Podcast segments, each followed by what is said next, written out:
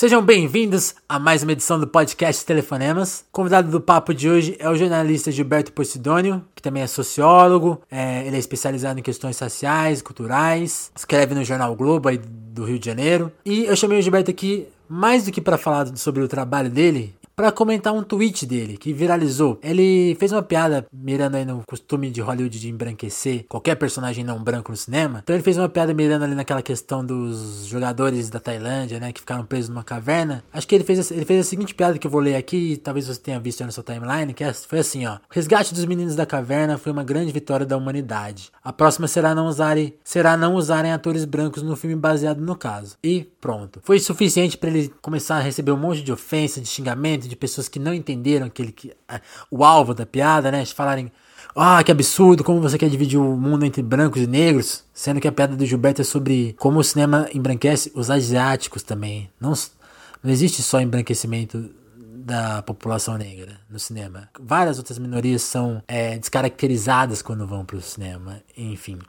Bom, o tweet viralizou porque também, além de ser uma ótima, de uma, ser uma ótima piada por si, o Gilberto acabou respondendo toda a ignorância de uma forma bem humorada, assertiva e batendo firme também na questão que ele tava do que ele quis dizer, né? E uma das respostas que mais viralizou foi justamente alguém tentando ser muito engraçadinho, né? Ou muito muito crítico, né? Alguém alguém comentou lá assim: "Já imaginou se essa fala fosse dita ao contrário?" E aí o Gilberto foi lá e simplesmente postou a fala ao contrário. Você e provavelmente você viu esse print aí nas suas redes sociais, porque fez a imagem que viralizou de vez o, o, a piada do Gilberto. Porque tava ali, ele já tava ali com seus mil RTs, e a coisa. E, e aí a coisa explodiu de vez porque todo mundo começou a compartilhar muito e vira, viralizar. Acho que agora tá por volta de quase 7 mil RTs o tweet. E aí, obviamente, eu quis chamar o Gilberto porque, por já conhecer, por conhecer ele, por já ter feito pauta com ele pra, na época da Red Bull. E quis chamar ele para conversar, para falar justamente sobre o que ele quis dizer ali naquele tweet, no que. De onde nasceu a piada? Como que é essa questão dos de qualquer piada feita por um negro, geralmente a reação ela é despropositada em relação à mesma piada sendo feita por um branco e enfim todas as questões que envolvem o tweet desde a piada em si até a repercussão e aí de quebra a gente fala sobre toda a trajetória do Gilberto profissional e também pessoais a gente aborda ele fala um pouco sobre a família dele sobre bom, quer dizer Olha, não vou adiantar isso não.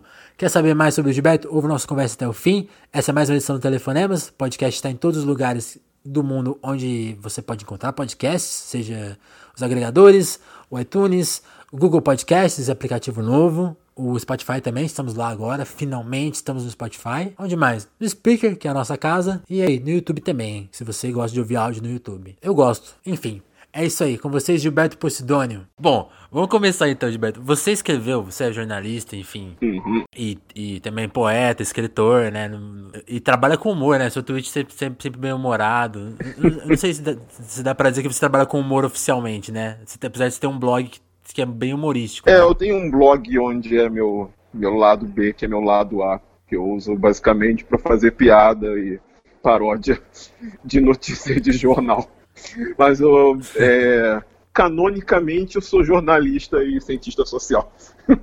Trabalhar aqui no Globo e tal. Sim. E aí, um belo dia você escreveu lá, né? O resgate dos meninos da caverna foi uma grande vitória da humanidade. A próxima será não usarem atores brancos no filme baseado no caso. Uhum. O que acontece 6 mil RTs depois? pois é, fizeram uma leitura Primeiro veio muita gente, acho que eu já, já comecei sendo criticado logo de cara, porque eu botei muito cedo. Não tinha, o menino mal tinha saído lá da caverna. Porém, já é. tinha uma equipe de filmagem lá, disputando a narrativa Sim, antes é. do, da roupa do garoto ficar seca.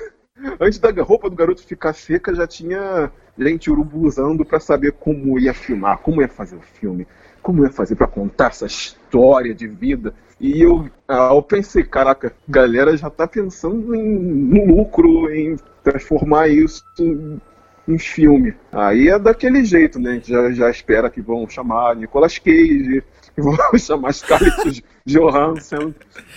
Scarlett Johansson dentro da caverna. Rolar aquela bandeira americana tremulando, enquanto os, os, mergulhadores brancos vão se aproximando em câmera lenta e alguém fala: Nós precisamos salvar esses garotos.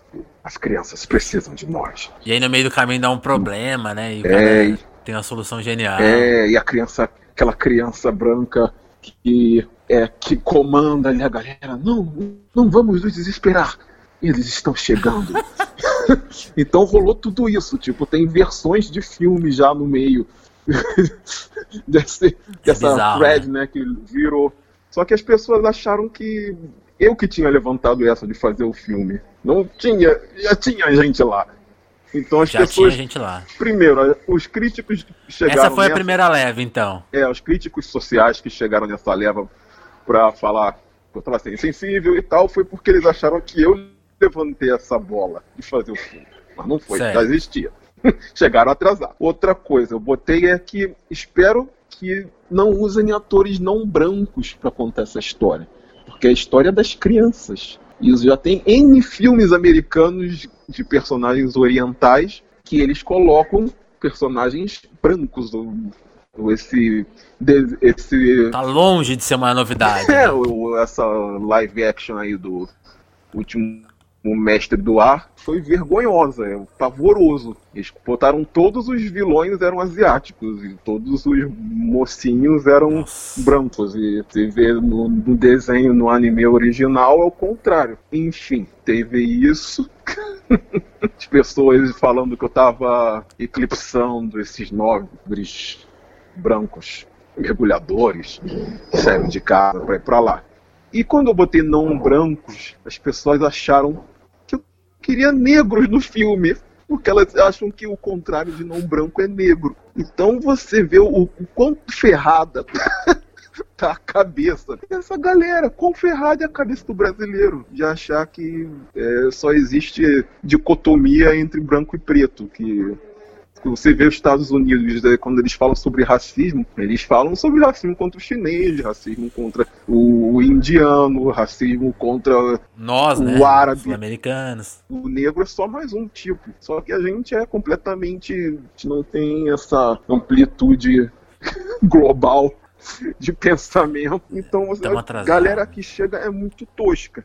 É muito tosca. E eu não tive nem tempo de participar dessa discussão, porque quando eu cheguei, já tinha gente me defendendo e gente já caindo no cacete. Então, o que eu fiz foi sentar Você sentou e e assistiu. começar a ir. Tá muito engraçado, tá muito divertido. Porque E... Ser irri- irritar as pessoas é um pouco divertido também, principalmente gente que chega cheia de postura moral, Cheio de razão, né? cheia de razão, porque eu tô, eu, eu faço uma coisa aqui, como eu posto muito sobre é, muito sobre racismo, discussões raciais, e cada Sim. vez que um negro fala sobre discussão ra- racial, vem 20 dedos brancos apontando pra ele, falando que o que existe é a cultura humana. Não é bem assim. É, all, all lives matter.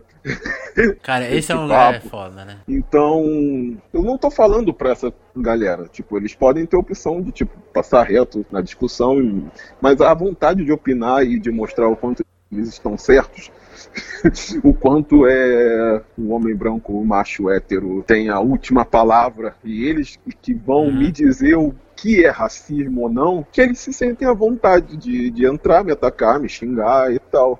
Só que tem um problema, é, eu não sou politicamente correto, porque eles vai... eu não sou politicamente correto no sentido de ursinho carinhoso da discussão. Eu entro de sola, eu sou irônico, sou sarcástico e as pessoas não aguentam. Você esqueceu de falar aí que teve muita gente falando, ó, o racismo reverso É, aí, né? teve um- alguém que teve cinco pessoas que E aí você comentou, não, eu não sou racista, eu tenho amigos brancos. É, minha, minha, minha mulher é branca, meu sobrenome é Porcidônio, é, eu gosto de Wagner, eu sou heavy metal, eu sou, eu sou quase branco também. Posso jogar golfe, posso, Tá aí, né? posso morar no Leblon também. Tranquilo. Né? Eu tô até pensando em ir ali no, no consulado italiano para ver se eu consigo escolar uma cidadania também. cidadania. Então, é, o que eu faço que eu, é, eu me estre- já me estressei muito com discussões online, só que agora o que eu faço é Aikido de úlcera. Eu não vou é, não vou catequizar mais ninguém. Não, não Sim. vou. Você tá com é, que idade, Gilberto? tenho 33, idade de Cristo. Só que eu tô naquela fase que Cristo entra no templo e começa a chicotar todo mundo. Tem que quebrar essa porra aqui. Então eu, o que eu Entendi. tenho discutido, às vezes participo de reuniões sobre racismo, sobre outros influenciadores negros Palestras, e tal, né? que eu Sim. sempre repito é que acabou a era da catequese. As pessoas que estão me achando muito radicais, muito durão. Agressivo. Eu sou a pessoa mais branda nisso, porque quem tem menos de 30 anos não vai nem discutir, uhum. vai entrar de sola. Eu acho perfeito para esse momento, porque tem coisas que as pessoas já deveriam ter aprendido há muito tempo. Há muito Sim. tempo. Isso, por exemplo, achar que a gente fala não branco, que o contrário de não branco é negro, só porque eu sou negro, eu só estou falando, só posso falar de negritude, isso é um erro muito básico, básico é, né? é um erro. É. é um erro Brasil. Entendi. e discutir, vamos sente... discutir. Agora, vamos discutir Sim. discutindo. Eu sou irônico, sou sarcástico, mas eu nunca vou fazer o, o argumento ad hominem né? Que em vez de você partir discutindo o discurso, você fala, ah, esse seu cabelo aí, essa sua camisa, ah, Sim. não sei o que, aí chama de gay, e vai tomar no cu. E vai embora. Nunca, nunca. Porque isso eu, eu, eu discuto, eu discuto ideias não pessoas. Isso que eu queria te perguntar, você falou da, da quando, das discussões binárias, né? E tipo, eu fiquei, eu fiquei, imaginando, quando, quando tem essa repercussão, te chegou alguma discussão interessante? Alguém te confrontou de maneira interessante? Ou, ou chegou muito essa coisa de seus apoiadores e gente te acusando de coisas completamente absurdas, tipo racismo reverso? Não, Chegou, você sentiu algum não. meio termo inteligente confrontando ou não? Não, não, não existiu. Hum. Se, se, é que existe, eu, eu entrei né? no logaritmo de, de uma galera tem, tem muitos bots ali que acredita, galera masculinista, galera. Isso, também tem essa questão, é tudo né? racista enrustido, que não, não, consegue ver um, um post de um negro inteligente falando, aí acha que aí quer fazer o contra-lacre, né? Porque tem isso do lacre. Uhum. Sabe o que é o lacre? O lacre é, é toda a opinião inteligente de uma pessoa não branca. Não branca. É, porque se você pensar, o maior lacrador brasileiro foi Milo Fernandes. Explica isso um pouco melhor, é. O aforismo, por exemplo, Milo Fernandes, para hum. fazer aquelas frases que eram, eram tempestades, eram praticamente tsunamis e uma gota de orvalho. Você lê aquilo, te dá um soco, você ri, reflete mínimo. Um negro faz Nunca isso. foi chamado de lacrador. Vira lacre. vira lacre. Então Exato. isso também é menosprezar o discurso do outro, sabe? Sim. Então chega esses contra-lacres, que é, aí vira essa essa discussão retórica na internet, né? Uma vez eu falei que a internet é a cracolândia da retórica, e não importa que, que esteja certo ou não, eu vou responder. Não importa se está certo ou não, você tem que defender todas as formas possíveis. Uhum. Então, fake news é mato perto disso. Então, as pessoas estão muito mal acostumadas. Elas não, não, além de ser triste também, porque tem um lado de interpretação de texto, as pessoas não sabem ler, leram torto, são analfabetas sociais também. É, é tudo, Entendi. é tudo, é, dá, dá para arrancar muita coisa dali. Principalmente a, o quanto o nosso estudo, independente da classe social, é deficitário, porque tem coisas básicas que as pessoas já, já deveriam, sei lá, ter, que já completaram o ensino médio, o ensino básico, já deveriam saber. E não sabem, não passaram por isso, e agora a gente observa. Uhum. Isso é muito de agora, te vê, né? Parece que, o, que os bullies que matavam aula estão querendo agora tomar as cadeiras das faculdades. Então, é, as cadeiras do poder, né? Também. As cadeiras do poder, as cadeiras de tudo. Então, tá um, tá um momento bem complexo, bem delicado e muito hipócrita. também porque as pessoas não aguentam pilha, não aguentam piada. Tipo, o que eu fiz foi uma piada. Por isso que as pessoas riram. E a minha resposta agora está sendo mais. Tá, estão compartilhando mais aquela minha resposta ao contrário do que o meu post original. Eu queria, eu queria comentar essa sacada. Quando você, quando, quando você viu aquele cara, imagina, você, como você, você pensou na hora ali, pera aí. Eu vi aquele Twitter dele, imagina se fosse o contrário, tipo, na cabeça dele, lógico, pensou. Era mais um falando, ah, tem que ter adutor preto, pode, agora vai, ter todo mundo preto na cabeça dele. Então o que eu fiz? Eu peguei o meu post, tem um site que inverte texto, inverti ele, não fiquei digitando um por um, que eu não sou maluco, inverti ele. É, daria muito trabalho. Apenas. Aí ele ficou maluco. Começou a me xingar demais, assim, alucinadamente. Isso eu não vi, não. O cara ficou puto, então. Ele ficou muito puto. Só que ele. ele ficou tão puto que aquilo fez aquilo subir mais. Aquilo subiu, as pessoas começaram a rir, deram um print, enquanto. Foi ele... pro Facebook, né? Twitch, quando vai pro Facebook, aí é sucesso. Era. Aí ele me bloqueou, apagou. Só que aí ah. já tinha. Já, a internet já tinha feito a festa. Seu estrago. tipo, ele, ele, ele, tipo, levantou, ele só, só cortei. Massa. Foi, foi rápido. eu não me incomodo também de, de, de ser zoado quando é, teve um cara que botou é, a foto de quatro, quatro mergulhadores brancos falando, é, então esse daqui tem que ser o Denzel Washington, né? Não sei o que. E o outro é de Murphy. Tirando o fato é, de que ele botou quatro brancos no meio de mais de 50 mergulhadores, eu falei, não, cara, é, filme com preto sem Samuel Jackson não concebo. Tem, tem, que ter um Samuel Jackson aí também. Então e ele mesmo curtiu, sabe? Porque... Talvez ele não tenha entendido a piada. É, porque ele queria que eu ficasse puto, só que eu não sou reativo dessa forma. É outro... legal isso, né? Quando, é, é, quando, quando, é, tão, é tão reativo que você pode ser, ser refinado, você já destrói tudo, né? quando é algo que me irrita, que eu vejo que tá me incomodando, porque a pessoa tá uhum. tá sendo tá xingando mesmo, tá sendo racista, Sim. tá tendo filha da puta mesmo. Eu. Aí vem a, a minha maldade interna, que inclusive é bem didática. Teve um cara que ele fez três parágrafos de texto, colou, Nossa. só me xingando, três parágrafos de texto. Aí eu fui lá e apaguei. Aí ele ficou com raiva.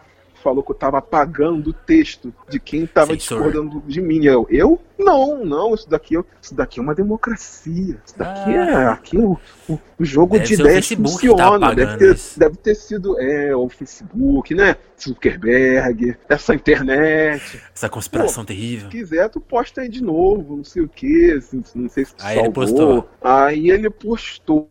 Aí Mas eu é... apaguei de novo. Ele tinha escrito quatro parágrafos. Ah, acrescentou um, um aumentou um ponto. Ele mandou um parágrafo me xingando porque eu tinha apagado e não sei o que. Aí eu, cara, que isso? Não, não, não, calma aí. Tá me culpando de algo que não sei. Não, mas pode botar aí de novo. Não sei o que. Aí o cara vai, escreve quatro parágrafos à mão. Aí eu fui lá, apaguei. Então todo esse ódio, todo esse ódio fermentado, todo esse ódio fermentado, guardado, a pessoa ali parece que está concentrando as energias para me dar um Hadouken. Vou lá, faço ele gastar toda essa energia dele, achando que vai me ferir, que vai me machucar, para fazer um trabalho que vai ser completamente inútil. E eu vou forçar essa inutilidade, eu vou forçar o trabalho inútil, eu vou forçar o sofrimento dele ali, de ver que não vai ganhar biscoito em cima de algo que eu fiz. Então, porque é isso também, né? As pessoas vão no fluxo sim, de sim. algo que tá é, viralizando e querem ser virulentas. É, total. E assim, esse e tipo tem, de, é, de... Tem, tem, muito de internet nisso. Tem muito de internet sim. nessa viralizada também. Você comentou desse seu bom humor, dessa sua sacada de apagar, respondendo uma. didaticamente, né? Como você falou. Mas você já encarou isso de uma forma pior quando você era mais jovem? Você, você levava mais a mal, ficava na bad com isso? Como que era? Como você foi construindo isso, assim? de levar dessa forma? É, quando eu era muito pequeno, eu não lembro. Eu sempre fui meio tive, eu era muito tímido, mas também era muito palhaço. Hum. É, acaba que o lado palhaço era uma forma minha de, de socializar. Agora eu sou um tímido mais bipolar, mas eu, eu sou uma pessoa tímida em essência e certo. que o humor me faz eu me soltar mais porque eu acho o humor realmente algo fabuloso. Eu sempre fui muito fã de é, dos humoristas, seja dos da Praça Nossa aos do Monty Python. Então, legal, todos os espectros, né? E muitos é, muitos humoristas negros também fizeram parte da minha formação. Então eu captei muito disso. Porque o humor é, acho que é pra, quase a essência do, do ser humano, assim. Não, total, não tem total. animal que faz piada. Tipo, sabe? A gente tem um cérebro que sabe que. Tá pegando fogo ali fazendo a piada. E sabe o. pelo menos um pouco de si. Sim. E vê isso e faz piada. Isso é sensacional. Tipo, é como se fosse um erro que, sei lá, um, um erro na Matrix que surgiu na criação do ser humano. Pelo menos eu penso assim. Eu queria puxar outro assunto. Você é formado em jornalismo e ciências sociais, né? Você fez um, uma conclusão de curso sobre a visibilidade do negro na cena rock. Eu queria que você contasse um pouco essa história, porque você teve banda. Como que é essa história aí? Sim, tive banda. E aí? Adolescente. A banda. Mas a era- banda que misturava industrial com new metal, com, com trash, death. Foi praticamente a minha primeira terapia para sair um pouco da, da minha timidez, né? Lá com 15, 16 anos. Juntei. Isso que eu te perguntar, o tímido no vocal ali é, é um desafio, é, né? é, é um desafio, mas funciona quando você encampa essa, essa personalidade assim do, do personagem que sobe, que tem coragem de su- subir no palco e mandar ver.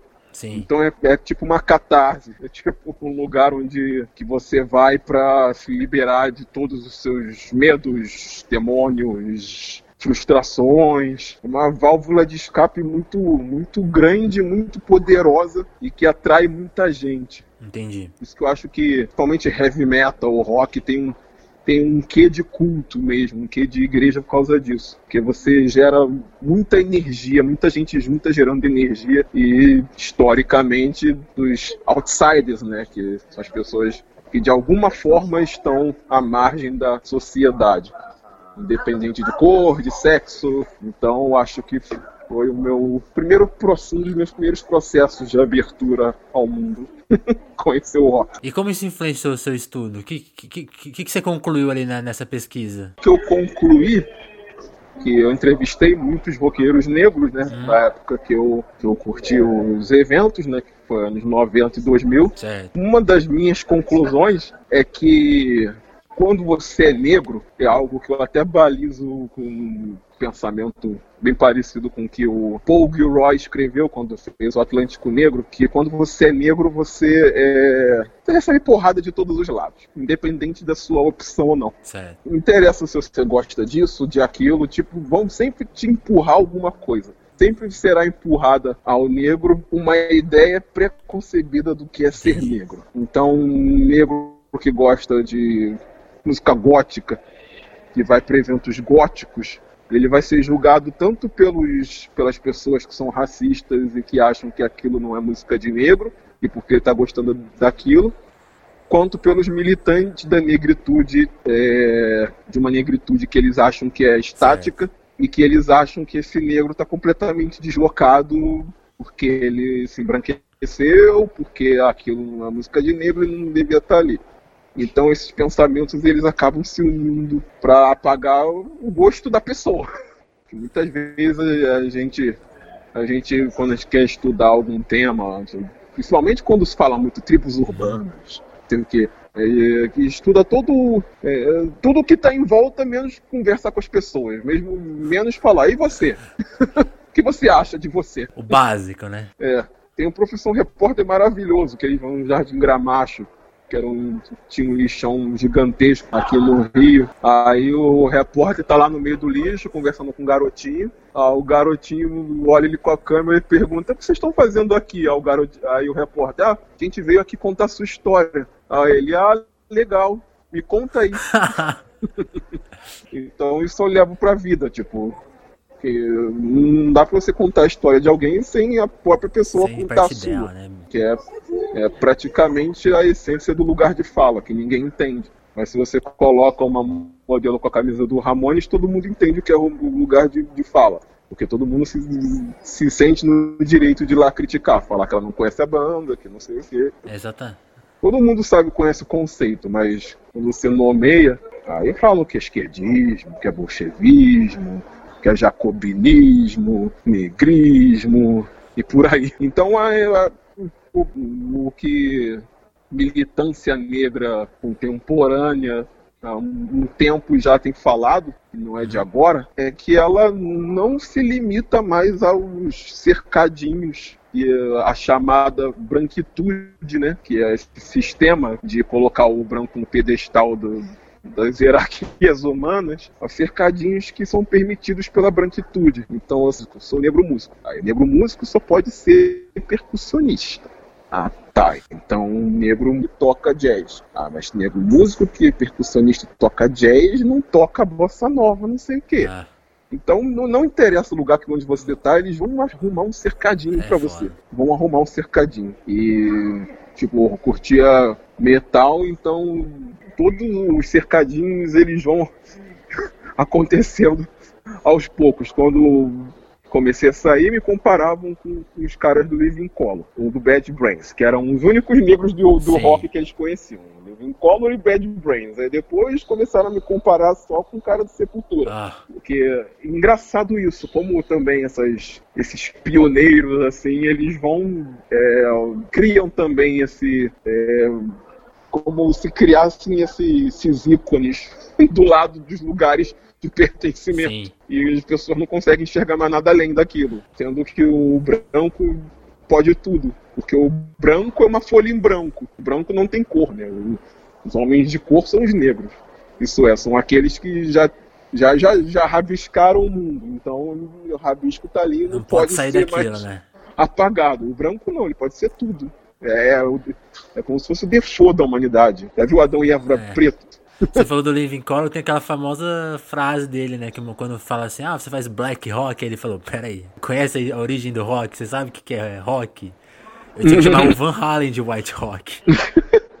Exatamente. Mas tem isso também, o rock tem tem problemas sérios de eclipsamento do negro, que o rock é uma das principais. Dos principais. É a história do rock, né? A origem do rock é isso. É a origem de tanta coisa. É, é negra, é, é África. E as pessoas vão escondendo, vão apagando e vão tomando lugar e não gostam de falar uhum. sobre isso, porque parece que, que você está sendo vitimista, preconceituoso. Mas é história, não é vitimismo, é história. A história está muito além de qualquer coisa. E ser vitimista também não é ruim, porque é um passo também. Se a vítima não, não se vê como vítima, ela vai se ver como o quê? Exatamente. A pessoa toma um soco na cara e vai achar que ela que é agressora? Não ela é vítima. Parece que virou uma instituição chamar alguém de vitimista, porque as pessoas já, já esperam também a, o contra-ataque, é o medo do contra-ataque, que é isso que o americano teme. Principalmente. Você acha que esse radicalismo atual, até de ter um, até de ter um presidente, um candidato a presidente que explicitamente fala, tem falas racistas, você acha que tem a ver com essa reação também ou, ou não? Ou, como você, como você visualiza essa pior assim? Tem a ver, você acha? Uhum, tem, tem. É um medo assim? Tem a ver bem com, com principalmente com o contra-vitimismo, porque o, eles acharam uma brecha. como eu falo que existe contra-mimimi, ah que é a pessoa que se dói com qualquer piada que a gente faz, como a minha, tem esse contra-vitimismo também, que foi a base do, da ascensão do nazismo, né? Do branco falar que está sumindo, que a raça branca está desaparecendo, está acabando, os valores estão escoando. Então aí surge os Make America Great Again. Então você vê um, um, um branco sofrido, doído, que se coloca na, na posição do, do último da sociedade, e que por isso eles precisam se unir e marchar juntos para resgatar de novo uma soberania que tinham em alguma uhum. época. Então é basicamente a gente tá, o mundo está passando por uma grande Alemanha da década de 30, parece. Isso aqui é muito é, forte aqui também. Que não termine mal, né? Sei lá. Queremos, queremos o nosso Brasil de volta, aí bota a bandeira lá do, da, da antiga família real. Ah, sim, né? Aí os monarquistas se encontram. O Brasil original. Não sei o quê. Aí, aí vem com a, com a pachorra de falar que, que foi Princesa Isabel, que liberou os negros, que devemos muito a eles. O Brasil, o último país. Então isso né, acontece. Libertar. Tá. Será, que, será que lembram desse país, detalhe? Eu, eu, não, não lembro. Eles também estudaram um pouco. O nível de, de instrução deles é pífio, é ridículo. É, é como. É, o supra-sumo da elite Sim. do atraso mesmo. Então é tudo muito difícil, porque é aquela de jogar xadrez, xadrez com pombo. É Vai. isso. Vai derrubar vai as peças, cagar tudo, falar que ganhou. Então não adianta. Hoje. Então. Não, sem... não te cortei, desculpa. Então é isso. É, eu ouvi uma vez de um, de um professor que não, não, se discute com gente idiota, porque quem vê de fora não sabe quem é quem. Exato. Então é. Poupar energia mesmo, falou, fazer aquele meninos da caverna. Você fala, a gente comentou da coisa do rock, né? E, e esse, esse tipo de. Como você assim. Porque você começou a escrever. É, você falou de de vencer a timidez pelo, pela música, né? E como que a, a escrita chegou em você, a, a, poesia, o jornalismo, como isso chegou em você? É, esses bloquinhos que você comentou sobre gostar de estilos de músicas diferentes do que é pré-estabelecido também acontecem nesse, nesse, nesse ramo da escrita? Eu escrevo, eu não sei exatamente quando foi que eu comecei a escrever, porque eu desde pequeno gostei muito de ler e uhum. escrever, uhum. principalmente fazer textos, redações. depois mais adolescente, fui conhecendo mais a poesia, mas eu sempre gostei muito de fazer textos irônicos, curtos, inspirado até no, nos textos de jornais, de jornal que eu lia, do, do Fausto Wolff, do próprio Melor, do Veríssimo. Então eu, eu percebia, pô, quero ser um cara assim, tipo, tipo um Milor Preto, Milor da, da Zona Oeste, sei lá, o Veríssimo do rock. Só que eu nem imaginava que ia fazer jornalismo na época. Eu queria fazer letras. Aí teve um caso do, do guitarrista do Pantera, que morreu no show, que o cara invadiu o show, deu um tiro Sim. nele. E... O Jimmy Bag, né? Foi, é, o, é, o Dimebag o, tomou um tiro, morreu, foi aquilo, adorava Pantera, passei grande parte da adolescência escutando Pantera, e o Arnaldo Jabor fez uma daquelas crônicas lá do Jornal da Globo falando que os as shows de heavy metal eram cultos fascistas, oh. que eram missas negras, ligando assim com, com bruxaria, com sei o que, que o que acabou matando o Dimebag o que acabou matando o Dimebag era justamente por causa da cultura de violência que teria dentro do heavy metal. Então aquilo me, me revoltou no nível que eu tinha fotolog, eu fiz um textão, mandei um textão pro Jornal da Globo, falando sobre é, o show do heavy sobre, é, sobre o que é heavy metal de verdade, Sim. que você coloca 20 bandas de heavy metal para tocar no Maracanã, é possível não sair uma briga, porque não é uma cultura assim, tipo, você vê a essência, a essência é um monte de nerd reunido. Pelo menos quando eu curtia. Quando, quando eu comecei a curtir. Você vê, pode. A roda pode estar a roda, o moche mais violento do mundo rolando. Que se alguém cair no chão, alguém vai lá e vai levantar. Se tiver briga, são duas e três. Se você comparar com qualquer show pop, isso é tipo. Isso é o, um cantinho do céu, praticamente. Então, falar que é uma cultura de violência só porque vê um monte de gente de preto com máscara, com camisa de caveira, aí... É justamente não conversar com as pessoas, É, aí, né? aí foi uma das minhas primeiras definições de lugar de fala, tipo, esse cara sabe de metal pra eu estar tá falando de metal?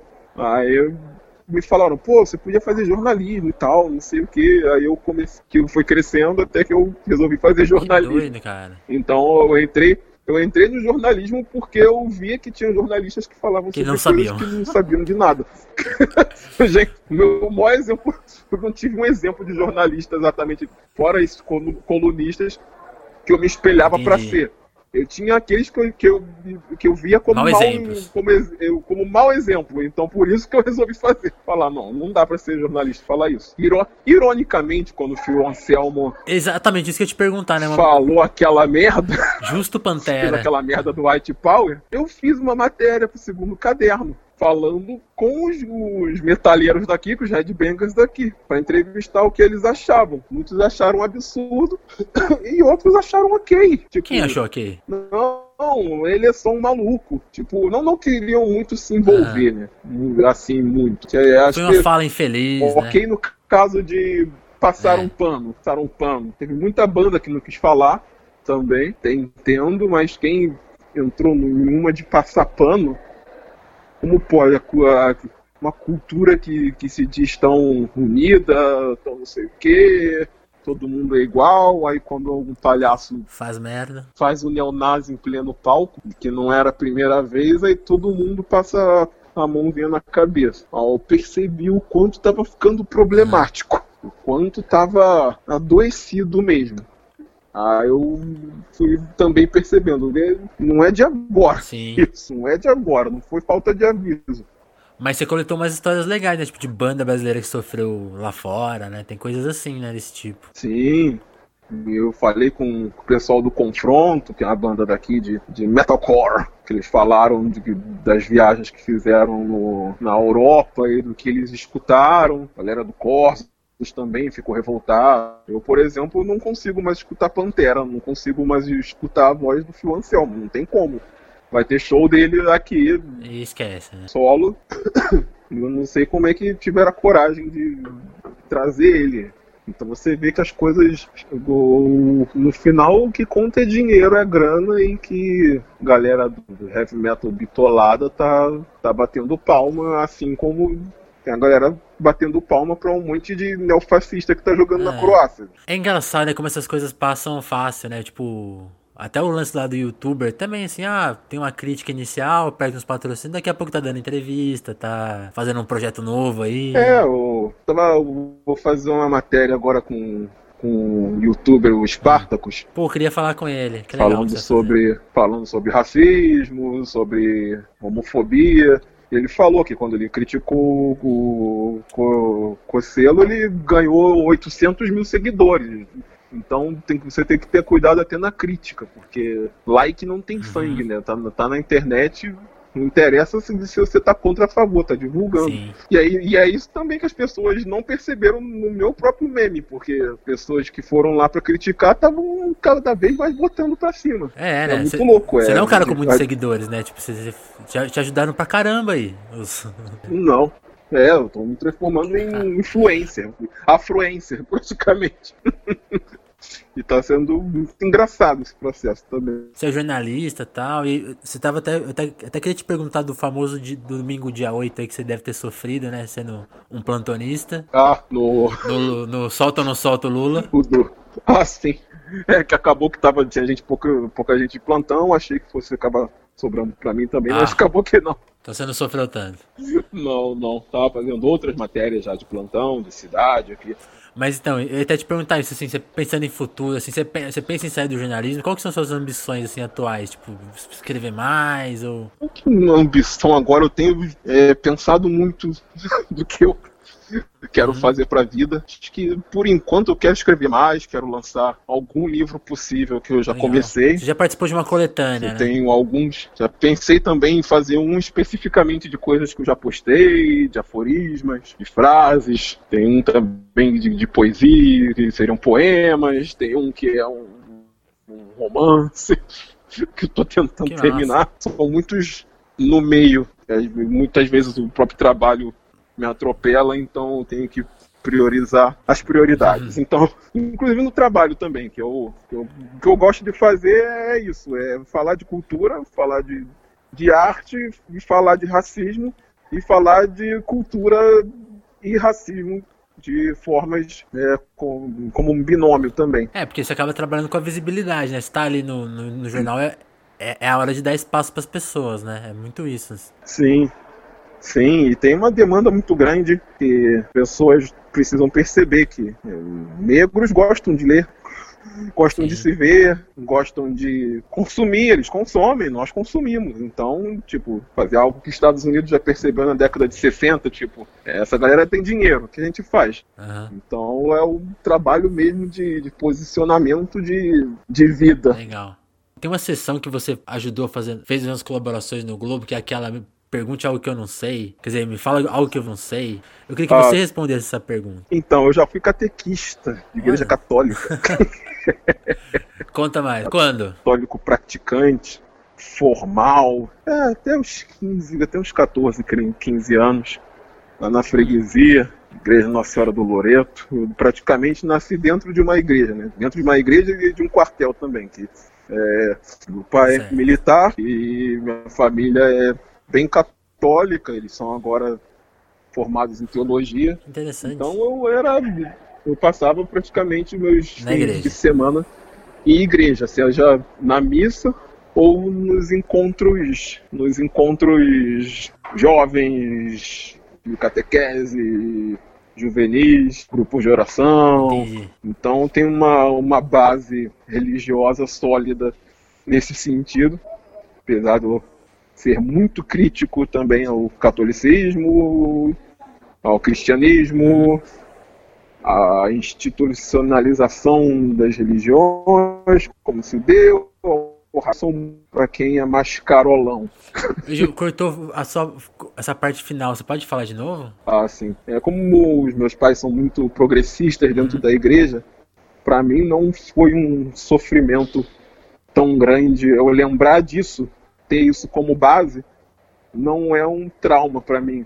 Porque foi lendo a Bíblia que eu aprendi a a sacar de interpretação de texto, porque se você lê a Bíblia sem interpretar, você é um idiota, como eu escutei uma vez um cabalista uhum. falando, porque não dá para encarar a Bíblia de forma literal, senão tá perdida, né? a gente ia continuar cortando a mão. Exato. Então, então para mim foi uma base interessante, principalmente quando eu falo de coisas que são libertárias, progressistas e, e vem esse pensamento conservador descontrolado, entrando de sola em mim, e eu apresento esse lado. Olha só, é, eu conheço isso que você está falando, porque eu sou de família militar e católica praticante. Tem tudo aqui, ó. Mais conservador do que isso, só se eu fosse branco. Então, só não tenho isso. O resto eu sei bem. É, como James Baldwin fala no, naquele documentário Eu Não Sou, hum. eu não sou Seu Negro, que é, os negros americanos, eles conhecem os brancos, porque os brancos sempre falaram demais, sempre expuseram suas opiniões de forma livre, descontrolada, verborrágica. Então eles já sabem de tudo. E é essa elite que está descobrindo o que os negros têm a falar agora. E o medo é esse, porque eles sabem que eles são exatamente nós sabemos exatamente o que cada um é e onde cada um Exato. está nisso. Mas essa história de correligião, você, então não chegou a ter uma quebra, assim, você não, não abdicou dessa, da, da sua religiosidade, né? Eu tenho uma religiosidade ainda, que eu não sei se seria exatamente seria proto-cristã, eu diria, que é o, o Cristo na essência, revolucionária, libertadora. As pessoas acham que é marxista, mas é muito antes disso. Total. Que é o do o, a entrega total pro amor e pra liberdade, pra igualdade, fazer o bem ao próximo, que é um, é, é um Cristo que não entraria em certas igrejas, que seria crucificado de novo. Entendi. Então eu tenho, essa, eu tenho essa base, assim, inclusive no discurso também. Mas a sua família tá, tá, tá, tá, mais, tá perto desse, desse discurso ou ela ficou ficando longe? Como... Não, tá bem, não em tanta intensidade quanto eu. Às vezes eu sou até uhum.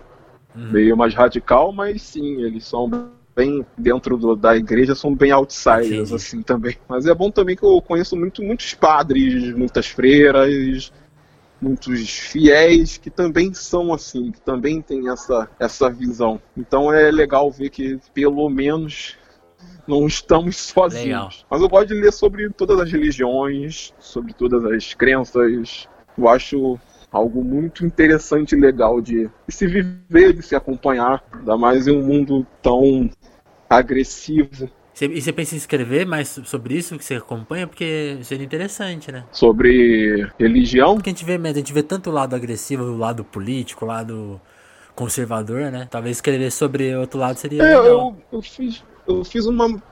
Deve ser uma matéria, não sei quando vai sair, que é um projeto que eu, uhum. que eu colaboro. Ah, que eu colaboro, que é sobre religiosos.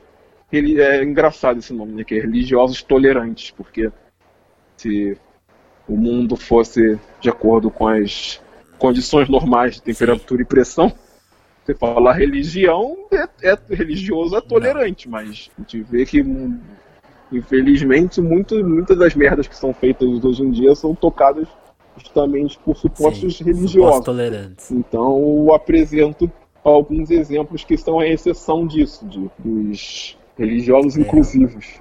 Então em breve terá essa matéria aí. Em breve terá. É isso, eu queria te agradecer pelo papo, foi muito. Fiquei muito feliz com a, de, de descobrir essa coisa que não tava dita ainda. Foi, a, a pergunta funcionou, é uma pergunta boa essa pergunta. Valeu, eu gosto de falar bem, bem disso. E é legal também estar do outro Tá. lado da pessoa que, que fala, porque eu, como jornalista, tô tão acostumado a fazer perguntas. Que massa. e quem quiser te encontrar, além do, fa- faz a sua divulgação. Onde você tá escrevendo direto? né, No Globo, né? Aí tem seu Twitter, fala aí, fa- faz a sua divulgação agora. Sim. Lá no Globo eu tô. Eu faço editoria Rio, né? Que é editoria de cidade daqui. Também faço o blog Ultimatum, que é o blog, o blog de heavy metal, Legal. de jornal. único. Também tô no momento no blog Saideira, que é o blog boêmio, que a gente fala basicamente de comer, beber e sair, da programação cultural. E é isso. E o seu Twitter é o. Meu Twitter é o underline Puppet. E Puppet é meu apelido, né? Que vem de Master of Puppets, que eu usava em Lan House. Só que aí escrever Master of Puppets é muito longo, então um dia eu resolvi botar só Puppet. Ficou. Aí todo mundo só me chamou de Puppet, Puppet, Puppet e acabou pegando. Então adotei como apelido. Aí eu, então meu Twitter é o underline Puppet. Jogar Gilberto É. Porcidônio também tá lá. No Instagram é o Puppet underline Gran. e no, foto, Olha. no Fotolog, olha ele. Ainda tem? Tô, tô em, no ano 2000 ainda. Não, tô no ano 2000 ainda. Direto do passado. O Facebook é o Gilberto Legal, Gilberto. Porcidônio. A sua tese não tá online, né? Não tá online. Eu vou ver, eu quero transformar em livro também. Ah, legal. Dar uma atualizada e, Então segura aí. transformar em livro. É. Porque é bem, é bem interessante. Não tem ninguém falando sobre isso no momento, só de forma mais, é, mais indireta, né? Mas eu vou, vou, ter- vou ver se rola esse sanduíche de celulose aí com, Foda. com letrinha. É isso aí, Gilberto. Queria te agradecer pelo papo, pelo tempo. Roubei sua hora de almoço aí. Pô, eu que agradeço. Eu que agradeço, Vinícius, pelo papo, pela destrinchada. Total, eu, eu acho muito legal, assim, eu sempre quando eu pego essas pautas, tipo, ah, parece uma besteira a gente falar de um tweet, mas revela tanta coisa sobre o que a gente escuta, né, sobre o que a gente vive, é muito, foi muito mais interessante do que eu pensei, até te falei antes de gravar, né, tá, tipo, quando eu comecei a ver o Ciprado, eu falei, Uhum. nossa, isso aqui tem muito assunto aqui, tem muita coisa pra ser dita. É, né, como fala, como fala a juventude, eu virei turco, praticamente. Então, Foi essa bela tour, é Tem um verdade. universo Segue a ali. thread aí. na verdade, tá acontecendo, sei lá, tem gente se, se unhando, dando, dando chute no saco, dando dedada no olho e eu nem tô vendo ainda. Vou, vou lá até acompanhar pra ver o que tá ocorrendo. É, Vamos ver o que aconteceu na última hora lá. É isso aí, Gil. Obrigado mesmo, mais uma vez. Até quando sair o livro a gente conversa de novo, então. Daqui um ano. Beleza. Espero que antes. Ah, melhor ainda. Tentar. Antes, antes da próxima Copa. Antes da próxima Copa. Isso. De futebol, né? tá. Masculino. Isso. Beleza. Valeu, então. Gil. Um abraço.